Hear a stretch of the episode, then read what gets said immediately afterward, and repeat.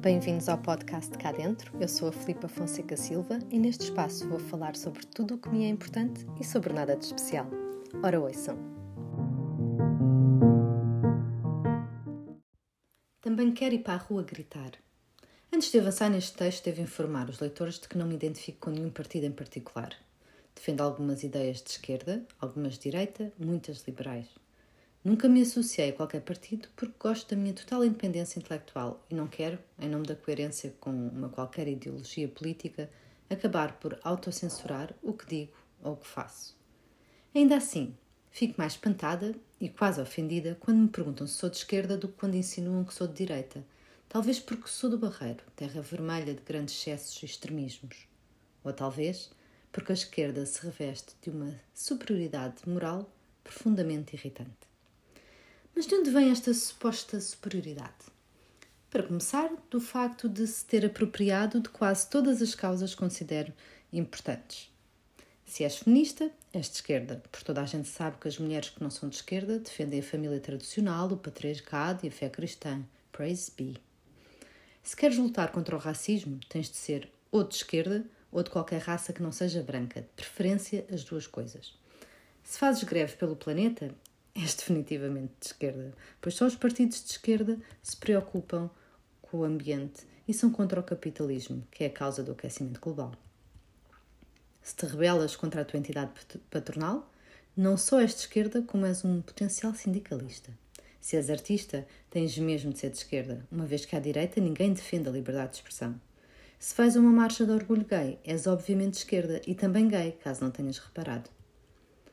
Além de se ter apropriado de causas que são de todos, a esquerda apropriou-se de tudo o que está ligado ao 25 de Abril, transformando o que devia ser uma celebração nacional num acontecimento político.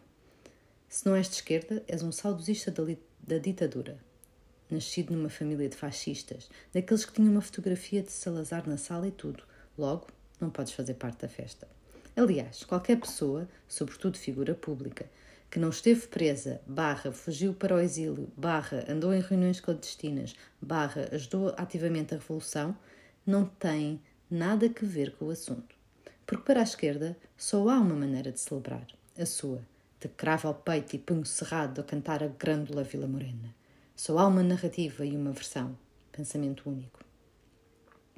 Por fim, a esquerda é a única guardiã da justiça social e da liberdade a única corrente política que defende as pessoas em geral e as minorias em particular, desde que não tenham rendimentos acima dos 30 mil euros por ano. Todos os outros são os egoístas que só querem ficar ricos à custa das cunhas, exploração laboral e fugas aos impostos, obviamente, porque não há outra forma de viver bem numa sociedade capitalista. A esquerda Nada tem que ver com a especulação imobiliária, genros de dirigentes a beneficiar de ajustes diretos, câmaras municipais corruptas ou empresários que pagam ordenados mínimos. Isso na esquerda não há, nem pensar. Até porque, como se sabe, a ganância e a trafolhice só está com certas cores. No que diz respeito à liberdade, ela é intocável para a esquerda, exceto quando se trata da liberdade dos que têm ideias divergentes das suas. Nesse caso, proíbe-se, censura-se, pinta-se o moral, reescrevem-se os manuais de história e julgam-se todas as figuras históricas, menos Lenin, à luz do que é politicamente correto no século XXI. Liberdade de expressão sempre, mas com cuidadinho. Não se pode brincar com nada nem com ninguém, exceto se forem betinhos, tias e novos ricos. Acabe-se já com as anedotas e faça-se um dicionário de sinónimos que nos ajude a falar sem ofender ninguém, porque temos de ser todos iguais. Iguais ao que a esquerda considera bom, louvável e certo, nem um milímetro ao lado, como se os problemas fossem desaparecer por deixarmos de usar uma palavra. Mas e se, em vez de pretendermos ser todos iguais, aprendêssemos a viver com o facto de sermos todos diferentes?